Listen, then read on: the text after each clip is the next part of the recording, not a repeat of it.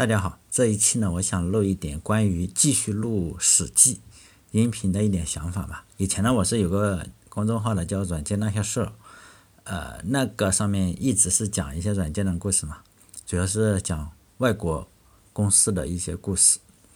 因为我当时就觉得，你碰中国公司的话，可能就比较难搞嘛。首先，中国并没有呃什么历史悠久的这个呃软件的这些事情哈。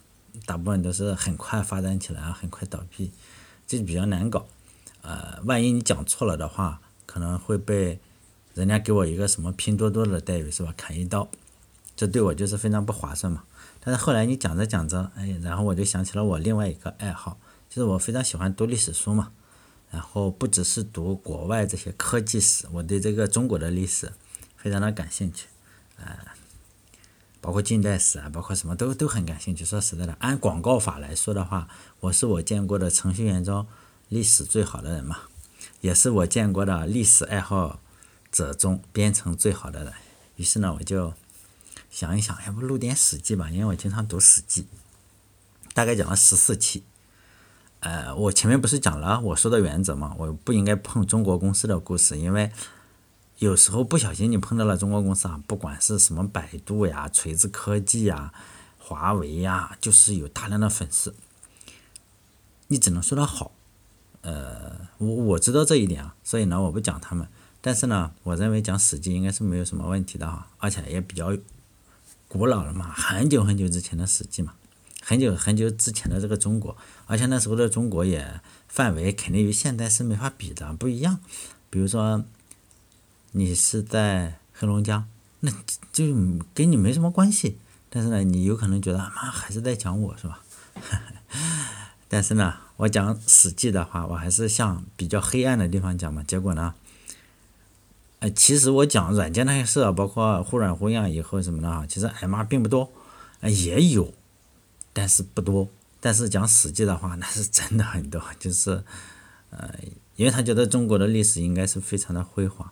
就是说，每个人都应该是很自豪嘛，抬起胸膛就觉得很自豪。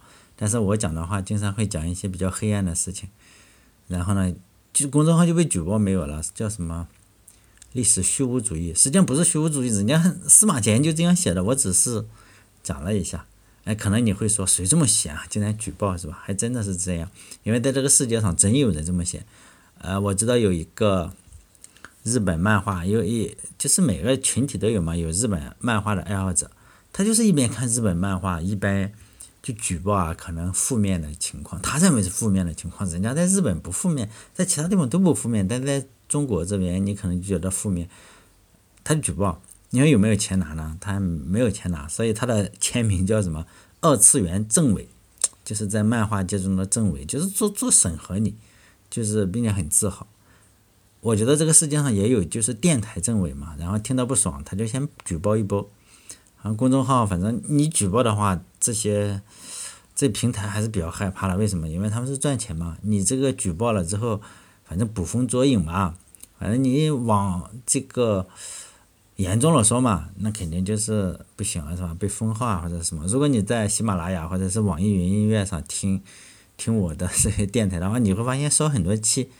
比如说最近你讲什么乌克兰呀，或者讲什么，我我都是在我自己的网站叫忽软忽硬那个地方去讲。像你在喜马拉雅上，或者是你只要听是软件那些事儿的，基本上就是说它的源是从喜马拉雅，喜马拉雅上就审核比较的。我也不知道啊，审核经常是这样，有时候就同样一样的节目在公众号上可能过了，但在喜马拉雅上没过，或者在喜马拉雅上过了，但是在网易云音乐上又不过，就是它。它是忽嗯忽松忽紧是吧？它这个审核尺度，所以呢，呃，我也没办法是吧？但是我我自己的网站上，我肯定是不会说那么愚蠢是吧？然后我自己不去删自己的嘛，基本上就是这样，就是确实有举报的吧？因为我觉得你如果年龄超过了，不能说十八岁，因为十八岁确实是。你可能就刚上高中嘛，因为你九年义务教育再上个，嗯，就再上高中，然后再上大学，可能这个脑子啊实际上是不大行。但是你如果已经超过了二十二岁，比如说你已经在社会上混了好几年，混了三年或者两年哈，如果你脑子还是那么愚蠢的话，就觉得你觉得还是哇真美好是吧？我觉得你不能把把头埋在沙子里面，你要正视整个中国的现实。中国是什么样的社会，你真的要清楚一点，你不能够就是完全不清楚嘛。比如说有句话叫防火防盗防闺蜜嘛，这样看起来就是不正能量。为什么哦这么好的人你还要防他什么防火防盗防闺蜜？但是呢，这都是血泪的经验总结嘛。呃，拿我身边的例子来说，像我妻子就是没有防好闺蜜嘛，就是她的闺蜜就绿了她。但是我作为一个负责任的，经常就是电台啊，经常被删掉啊、删节目的这个电台主播，一个呃开出租车，然后经常是一些司机啊，网约司机，我是网约司机，然后很多的乘客然后不付钱，还有就是我去跳钢管舞，可能体重太大，然后把钢管舞折断了的这种非常业余的舞者哈，但是呢，我都是。即使我是那么烂哈，但是我也不能破坏她跟她闺蜜之间的这个塑料花友谊，是吧？我就忍住，一直不告诉她，因为我不能做一个长舌妇一样来搬弄是非嘛。看历史书的话，实际上《史记》也好，其实你看任何一个东西都是这个样子，就是非常血腥，真的是历史是非常血腥的。就是比如说你周朝吧，这《史记》他会讲嘛，周朝取代商朝。然后他就说嘛，啊，我们是为了什么？因为你你要埋活人嘛，就是说殉葬的话，你商朝是要把活人埋进去，然后我们周朝不这么做。实际上周朝做的更多，现在已经有挖掘嘛，挖掘出来你会发现，哇，天呐，周朝也这样做是吧？就这样，就是说。要清楚一点嘛，比如说在讲就是中国每个中国人都很自豪的，一说起长城来就很自豪嘛，就好像是，虽然这个是假的，说我在太空上可以看到长城，哦，这个奇迹啊，就奇迹，就是一说起来这个胸膛就抬起来，然后头就抬起来，大部分中国人都觉得嘛，是吧？太他妈伟大了。但是你要知道，在没有起重机也没有炸药的情况下，你要在那山路上，你要在山路上修那么长的。城墙那个不是十里八里的山路，那是万里啊，一万里的这个山路上，你要修的是城墙。大家应该去看过长城，有的地方很宽，有的地方很窄，啊，但是他也修了很多很多年。但是无论修多少年，你仍然是觉得那时候没有起重机吧，也没有什么东西。但是秦始皇修长城的目的肯定不是为了两千年之后，现在呢赚到了很多钱哈。就是他秦始皇的目的肯定不是说我两千年之后啊，我要让你卖门票，然后来赚这个钱，增加 GDP。就在《史记》中啊，你就会发现有很多处讲了长城，比如说在《秦始皇本纪》之中啊，他就讲长城；比如说在《史记·蒙恬列传》中，他也是讲长城。就是为什么去修长城？他其实就是秦始秦始皇修啊，是为了避免被胡人灭亡的命运。就是胡人是哪里？就是你北京那边就是胡人嘛。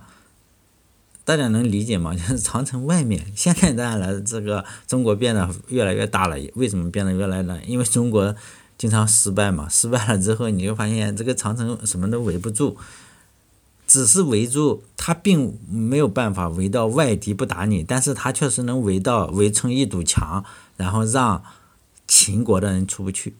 你就发现中国经常干这些事情，包括你，你做网络也是这样，并不是说让外国人。让外面的人进不来，而是让你里面的人出不去。其实整个的，你看《史记》也好，经常是这个样子。就是说呢，哎，讲这里讲这里的时候，比如说我这样讲，可能又被举报。为什么呢？你看长城这么伟大，但是很多中国人一讲的话，你就会一说起长城，他就觉得他是秦始皇在世或者秦始皇转世。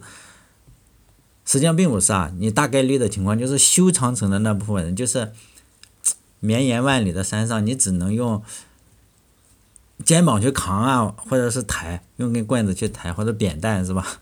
就是那个石头没有起重机啊，就是说当年的基建狂魔，你要知道是用血肉之躯然后修建起来的。可能我们每个人最大的可能并不是秦始皇坐在那里说给我修个长城是吧？指导指导一下。